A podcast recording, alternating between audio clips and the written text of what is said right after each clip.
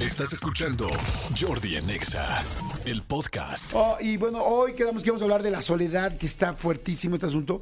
Y está con nosotros el psicólogo y también amigo y colaborador, colaborador de este programa, mi querido Román Hernández. Román, ¿cómo estás? Yo muy bien aquí de estar con ustedes, Jordi, aquí en este, en esta mañana. Para Ah. hablar de uno de los temas, ah, que Híjole, sí que está fuerte, ¿no? La soledad. A ver, toda la gente que tenga algo con este tema y que nos quiera mandar un mensajito, un WhatsApp al 5584 11 14 07 o un tweet en arroba Jordi en Exa, Explíquenos un poquito qué están viviendo, qué están pasando o qué experiencia tienen con esta situación, porque es muy fuerte, ¿no, mi, mi querido Román?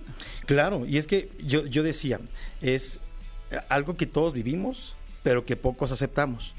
Porque hablar de miedos y más a la soledad, la gente dice, no, yo no tengo miedo a la soledad, yo me llevo muy bien conmigo mismo, pero es gente que los domingos en su casa dice, no hago nada. Y más allá de no hago nada, es no me cuido, no me atiendo, no me complazco, no me invito a salir a mí mismo, o sea, es más bien me aparto. O son personas que no tienen plan de fin de semana y literal buscan cómo distraerse porque no saben convivir consigo mismos. Pero no, ¿y podría una persona convivir consigo misma sin tener plan? O sea, simplemente quedándose en su casa viendo la tele o algo así. Claro, por supuesto, pero aquí, aquí hay una diferencia muy grande, ¿no? Entre me, me gusta estar conmigo mismo o me aíslo porque Ah. siento apatía de estar con amigos, con familia o haciendo planes con otras personas. Y que además hay una diferencia muy grande entre sentirnos solos y estar solos. Ok. Y ambas pues generan este temor a la soledad, ¿no? Una cosa es sentirme solo a pesar de que esté con- rodeado de mucha gente y otra cosa es estar solo y a lo mejor no sentirme solo.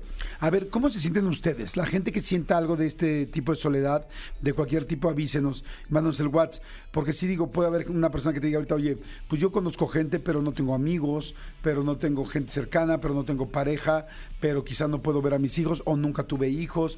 Y aunque estoy en medio de una oficina gigantesca, igual trabajo en, no sé, eh, la empresa que quieras, en Huawei, y hay dos mil personas en mi piso, Claro. yo me siento solo o yo me siento sola. No Claro. puede ser, ¿a eso te refieres? Sí, de pronto como a no sentirme integrado, no sentirme parte de, no sentirme alguien valorado o querido dentro de un grupo. Y es algo que mucha gente experimenta. De pronto es, estoy con toda mi familia, quizás es mi cumpleaños, quizás es un momento especial, pero no me siento ni valorado, ni integrado o tomado en cuenta. Y esto es algo que mucha gente experimenta, pero repito, poca gente lo quiere aceptar. Mucha gente hoy día con el celular nos entretenemos como para Sí. salir de la realidad. Yo, yo quisiera que la gente hiciera una prueba un día de estos, ¿no? La gente que nos está escuchando, quédense en su casa sentados en el sillón sin estar ni con televisión, ni con celular, ni con música. Ahí está es nos damos cuenta si realmente nos da miedito la soledad o le estamos evadiendo constantemente. ¿Qué pasa cuando a veces llegamos a la casa y no hay nadie? Prendemos música y tele y redes sociales y platico con 20 amigos y no propiamente porque sea sociable, sino porque no puedo convivir conmigo mismo.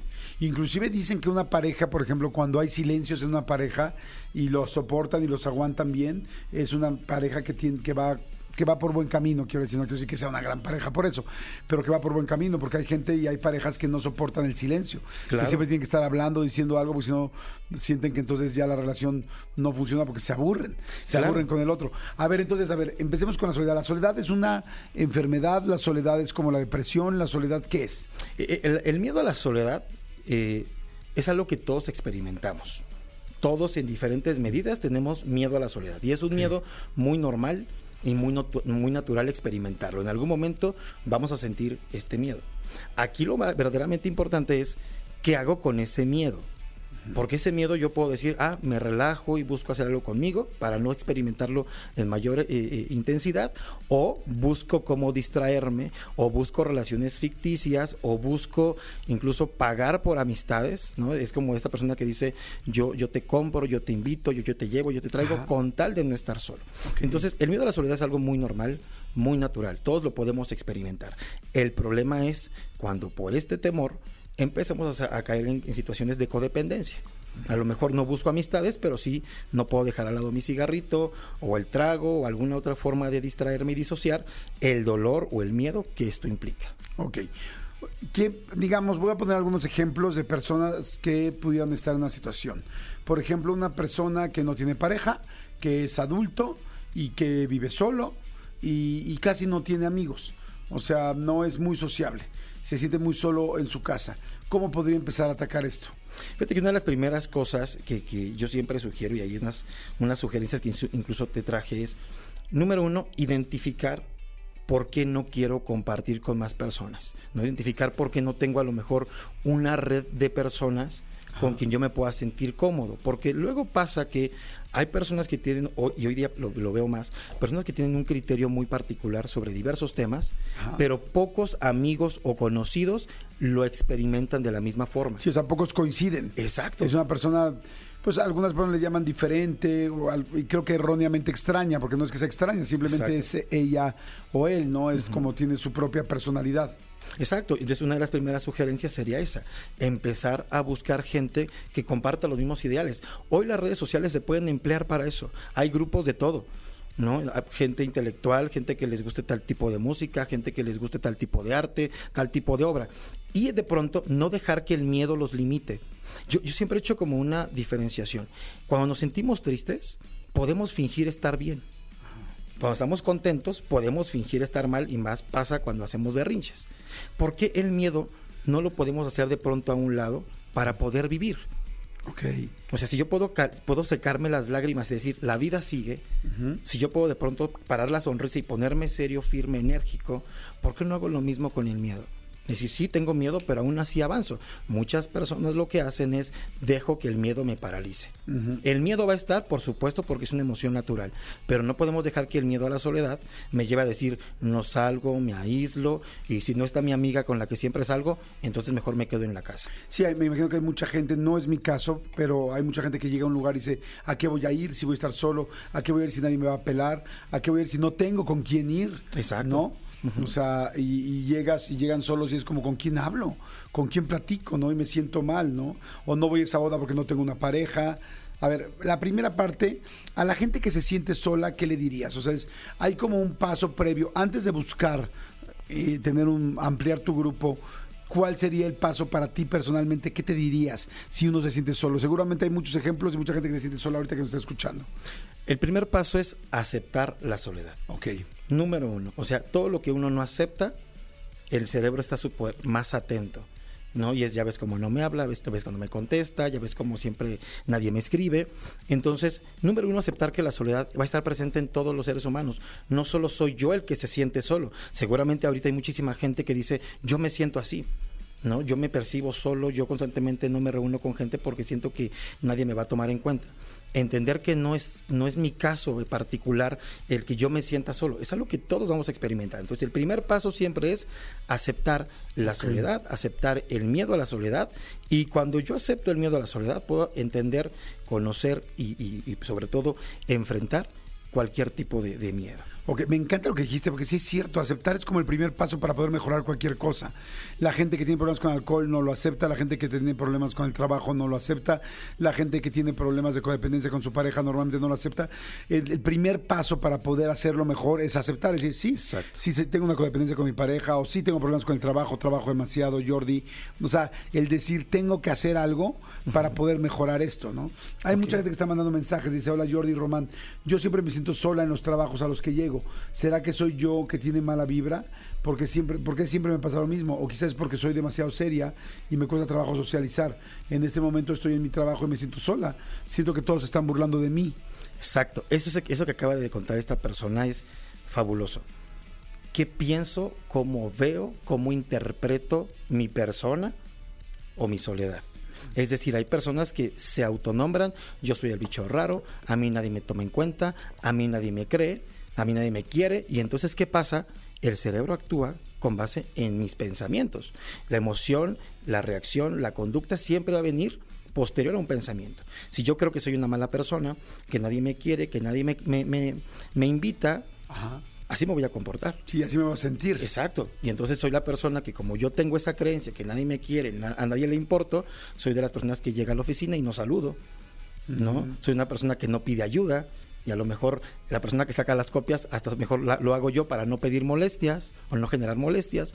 Y entonces, ¿qué digo? A mí nadie me, me cuenta, a mí nadie me, me, me acerca. Entonces también tenemos que identificar qué estoy interpretando de la soledad y qué estoy interpretando de mí. Ok, sí, porque por ejemplo ahorita cuando dice, vamos a tomar este como ejemplo, Dice, en ese momento estoy en mi trabajo y me siento sola, siento que todos se burlan de mí. Lo más seguro es que no todo el mundo se burle de ella. Claro. Y lo más seguro es que solamente lo piense y lo siente ella. Yo algún día conté una anécdota de que yo venía en un avión y había una chica que pues estaba un poquito pasada de peso y este y yo la volteaba y la volteaba a ver y entonces ella me veía y me veía así como la sentí muy incómoda y la sentí que se sonrojó y como que se apenó y, y estoy seguro que estaba pensando que yo estaba pensando en lo del peso. Exacto. y yo realmente estaba pensando y no la podía dejar de ver porque me parecía preciosa. Y decía qué guapa es qué bonita es y yo estaba inclusive me puse yo nervioso de que le estaba viendo yo tanto y que luego me cachó que le estaba viendo. Pero la- yo soy muy visual entonces no puedo dejar de ver no solo la gente la- lo, lo- pero no la gente sino no solo lo que me gusta sino yo veo todo. O sea se oye mamila. O sea volteo a ver cualquier cosa quiero decir como Claro. un movimiento un tal algo que se cae una cuerda que está volando o una pared que está despostillada o sea volteo a ver cualquier cosa y en ese caso la estaba viendo porque me parecía preciosa y ella pensaba lo contrario entonces quizá esta chica siente que se burlan de ella y en realidad no se están burlando, igual están trabajando, están tal, pero ella ya lo siente. Exacto, y algo muy importante con el tema de la soledad, y ahorita que también platicábamos de las parejas, hay personas que traen una creencia de papás, ejemplo, y hasta la Biblia lo decía, ¿no? Tienes que tener tu pareja. ¿No? Y aparte mi mamá dice que ya después de los 30 no puedo ser quedada o quedado, ¿no? Entonces, ¿qué pasa? Traigo esas creencias. Entonces, yo creo que toda la gente me ve como el solterón, la solterona, y entonces con base en esas creencias es que me comporto. Ah, si me volteé a ver a esa persona, seguramente es porque me ve solo o porque me ve de tal forma. Entonces siempre tenemos que revisar de dónde vienen esas Sí, creencias. porque estás pensando y sintiendo eso. Exacto. Ahora, esta chica, nada más para acabar con su ejemplo, que está en la oficina, ok, primero sería, si le tienes miedo a la soledad, es aceptarlo. No, si tengo miedo a la soledad y me siento sola, digo, lo está aceptando en el momento que lo está escribiendo. Dos, no puedo pensar lo que los demás están pensando. O sea, no necesariamente se están pensando, no se están burlando de mí, no tal. Ahora, tres, ella menciona aquí, dice, o quizá porque soy demasiado seria y me cuesta trabajo socializar. Está como ya subrayando algo que sí podría ser parte de la situación, ¿estamos de acuerdo? Totalmente. ¿Qué le recomendarías que hiciera? Ya Número uno, sabiendo esa base. Exacto, esa seriedad es porque realmente es así o a quién o de quién la aprendió. ¿Quién le dice a ella que ella es seria? El ser humano, y, y es algo que yo creo que la gente debe tomar nota de esto, en el comportamiento humano no existen los absolutos. No es que como yo soy muy serio, no, porque en algún lugar es muy sonriente. Es que yo soy muy poco afectivo. No es cierto, porque con- hay con gente con quien sí abrazas y sí besas y sí sonríes. Es que yo soy muy torpe, sí, en algunos temas, pero en otros eres un, un muy inteligente. Es decir, ella está dejando que en su trabajo la defina su, su seriedad. Pero ¿por qué no, no muestra esa apertura, esa alegría, esa disposición como en la casa, con algunos otros amigos u otro tipo de, de grupos sociales? Seguramente si trae esas herramientas y otros grupos sociales al trabajo, su actitud va a cambiar. Oye, a ver, no sé. Tú dime, ¿no? Porque evidentemente tú eres experto, yo no, no me dedico a esto, ni soy psicólogo, pero yo le diría algo así, ¿no? A esta chica. Oye, corazón, bueno, ya lo tienes bien identificado, como tú bien lo dices, este, empieza a cambiar un poco. O sea, ¿qué crees que sea lo que hace que no te hablen en la oficina? Bueno, pues ya, yo soy muy callada y no saludo, tú lo dijiste, ok, perfecto. A ver, eh, analízate. Llego y ¿qué hago? A la hora del lunch, ¿qué hago? Eh, bueno, a la hora de comer, ¿qué hago? A la hora de salir los viernes, que todo el mundo se va, ¿qué hago? Entonces, Exacto. yo diría, a ver, bueno, voy a hacer algunos cambios. ¿Cuáles sí me permite? ¿Cuáles sí me permito y cuáles me siento seguro para ir pasito a pasito? Bueno, a partir de la próxima semana voy a saludar. Voy a llegar y voy a saludar porque me he dado cuenta que soy muy seria. Entonces, voy a llegar y voy a saludar. A partir de la siguiente semana, por ejemplo, cuando estén comiendo, eh, o quizá me acercaré a alguien del grupo y le diré, oigan, este, fíjate que yo soy muy seria, pero no, no, no piensen que por eso no me interesa de repente convivir. Claro. Este, ¿Me permites un día sentarme con ustedes a comer? No manches, a mí me dice eso una persona y digo, claro. Y yo creo que la mayoría de la gente diría como, sobre todo adultos, ¿no? Porque niños puede haber más bullying, pero un adulto diría como, mira qué linda, o sea, está diciendo que no es mamona, es seria. Exacto. Y dice, y si yo dijera, siempre he sido muy seria y me ha costado trabajo, pero la verdad quiero cambiar. ¿Les molesta si un día de estos, la semana, me siento con ustedes a, a comer? Yo creo que difícilmente tendrían que ser muy, muy estúpidos las personas o muy, muy poco maduros para decirle no. O sea, Sí, claro. le dirán sí. Sí, por Y- supuesto. Y, entonces podrías, quizá te da pena con cinco personas, pero puedes decirlo con una. Quizá con una persona a la que más confianza te da la oficina, me acercaría y le diría, oye, yo soy muy seria, no te he saludado porque yo soy un poco introvertida, pero ¿te parece bien si un día me puedo acercar a platicar contigo? Es que me siento un poco sola. No manches, eso es matador. O sea, si alguien te dice, me siento un poco sola, ¿me puedo sentar contigo? Claro, o sea, la mayoría de la gente te dirá que sí. Y si esa persona no te dice que sí, habrá otros que sí. Y así ir como un poco cambiando algunas cosas con las que sí puedas sin dejar de ser tú. Claro, por supuesto. Incluso a lo mejor hasta previamente, a- aportando a esta idea que tú, que tú das, a lo mejor hoy día cualquier, el tema del calor, ¿no? El calor es un tema para romper el hielo. Ay, ustedes no sienten calor. Ya con eso, si es que tiene mucha pena para hacer esta, esta propuesta, a lo mejor podemos tocar cualquier situación.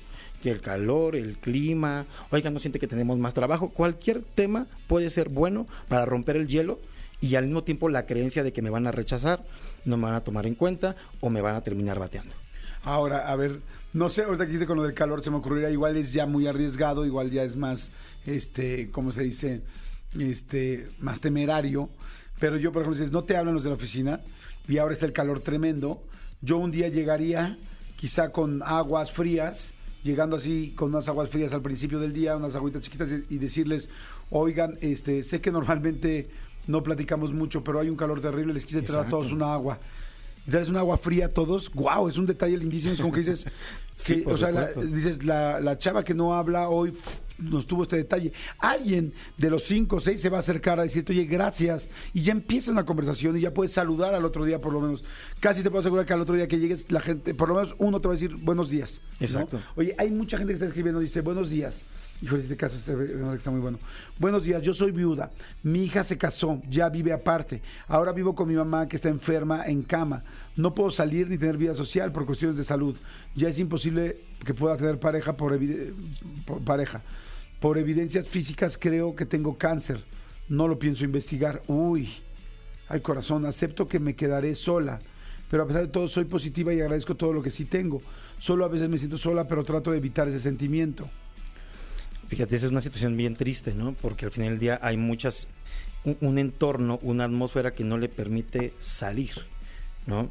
Lo primero que sí es importante que atienda la salud, aunque no lo quiera investigar, pero el- a veces podemos atender los inicios y no esperar a que sea algo más grave.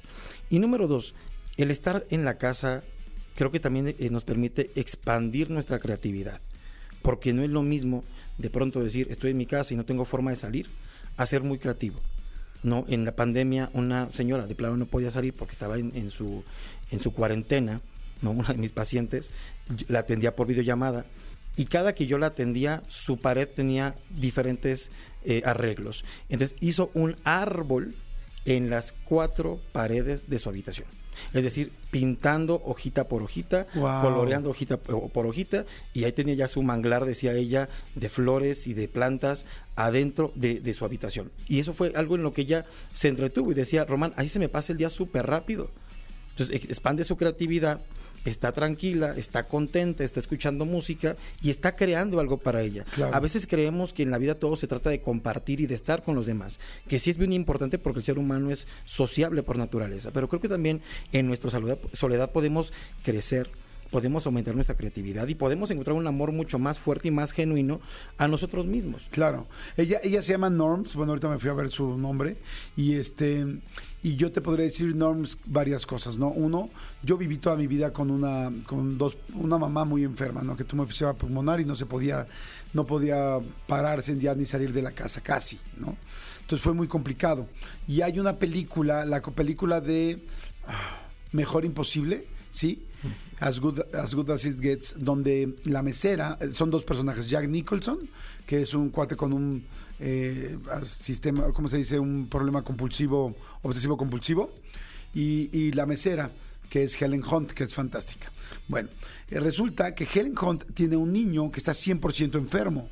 Y la situación es muy parecida a la tuya. Ojalá que puedas ver la película.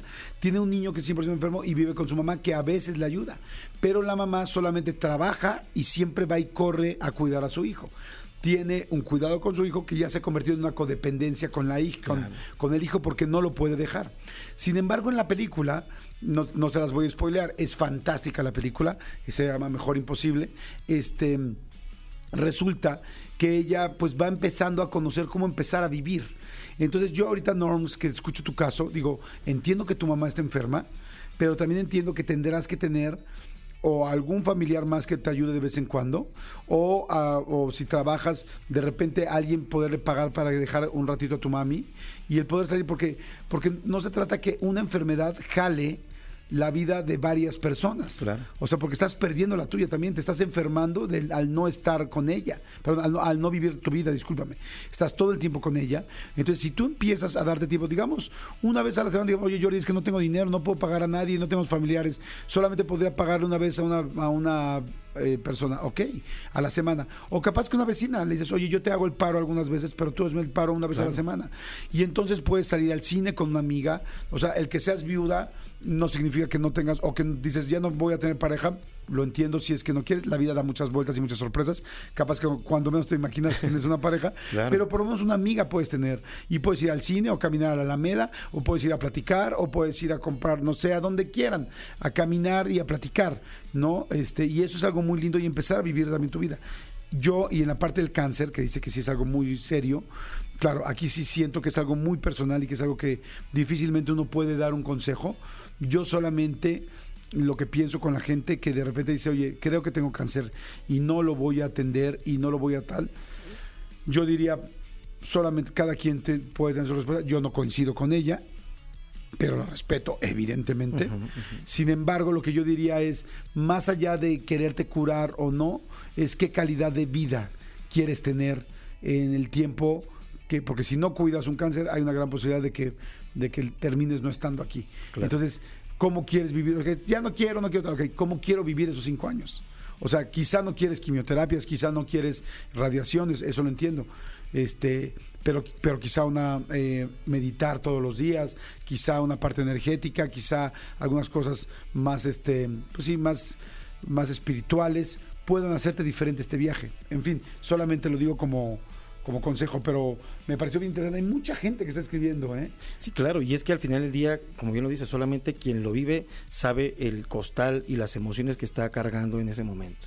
Pero sí, ed- evidentemente, algo que, que nos ayuda cuando aceptamos es que la mente se abre.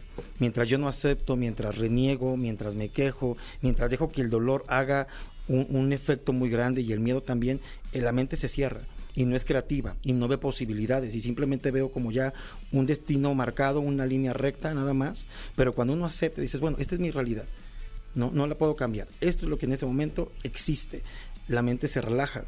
¿No? Y entonces empiezan a abrir muchas posibilidades. Y cosas que antes no veíamos, como la vecina Ajá. que no, no hace nada en su casa y que puede cuidar a, a la mamá, de pronto es, mira, nunca me había dado cuenta que tal persona Claro. todo el tiempo me escribía y, estaba dispuesta a ayudarme, ¿no? O no me había dado cuenta que tal persona me puede ayudar para saber qué pasa con mi salud, etcétera, etcétera. Es muy importante que también dentro de, de la aceptación entendamos que es súper importante porque eso nos permite entonces abrirnos a la posibilidad de nuevas soluciones.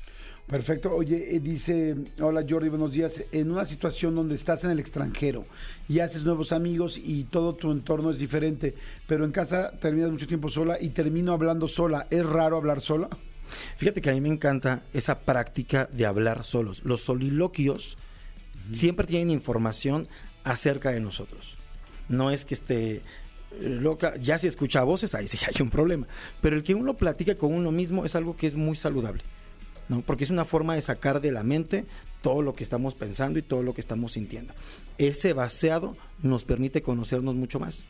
¿no? Es horrible cuando traemos ideas que nos estresan, que nos preocupan y dejarlas solamente en la cabeza. Así es que hablarlo o escribirlo va a ser una herramienta muy buena. Perfecto. Luego dice aquí otra persona, me preguntaron, dijo, eso de las aguas que dijiste hace rato, Jordi, no lo sé. Dice, porque no sé si al rato todo el tiempo te van a buscar por interés. Les digo, a ver, es que eh, digo, sí, claro que puede suceder, pero es que no se trata de llevar aguas ni llevar chilaquiles todos los días. o sea, es, fue un detalle de una vez para abrir la comunicación. Claro, estoy de acuerdo. Si, si todas las semanas les llevas algo, pues no, evidentemente no. Es una vez para poderte acercar, para poderte hacer visible de toda la invisibilidad que tú mismo te creaste. Claro. Eso, yo creo que ahí depende mucho de la conciencia de quien esté dando un obsequio como las aguas, un dulce, un chocolate. Creo que es, yo lo voy a hacer, como lo acaba de decir, solamente para romper el hielo, para que de alguna forma desdibuje esta creencia que tengo Exacto. de nadie me va a hacer caso, pero yo sé que la próxima vez la forma de acercarme va a ser platicando del clima y la próxima vez platicando del jefe y la próxima vez pidiéndoles si me puedo sentar a comer con ellos. Entonces, entender que no se trata de comprar relaciones, se trata de integrarme al vínculo a partir de algo que, que a todos nos, nos vincula, ¿no? El calor a todos nos hace un, un- un- un Sí, es algo que está pasando ahorita. Exacto, totalmente. Oye, pues perfecto, Román. Este, sigan mandando ahorita preguntas para este tema, eh, la soledad, o preguntas, comentarios, porque vamos a una segunda parte y vamos a leer todos sus comentarios. Entonces síganos mandando ahorita al 55 84 11 14 07 y al final gracias una de las chicas que nos escribió la que se sentía mal en su trabajo, este dice, "Wow, muchas gracias, quiero llorar. De verdad me han hecho ver las cosas de otra manera, neta, mil gracias. Creo que necesitaba escuchar algo así. Muchas gracias, qué bueno, este Lunita. Pues bueno, eh, gracias, me quedo Román, Román Hernández Flores, eh, psicólogo. ¿Dónde te podemos contactar? ¿Dónde te podemos seguir? Me pueden seguir en cualquiera de mis redes sociales, Facebook, Instagram, Twitter, como psicólogo Román Hernández. Y ahí con gusto podemos seguir platicando más acerca de este temor a la soledad. Perfecto, Román, muchas gracias. Escúchanos en vivo de lunes a viernes a las 10 de la mañana en Exa FM 104.9.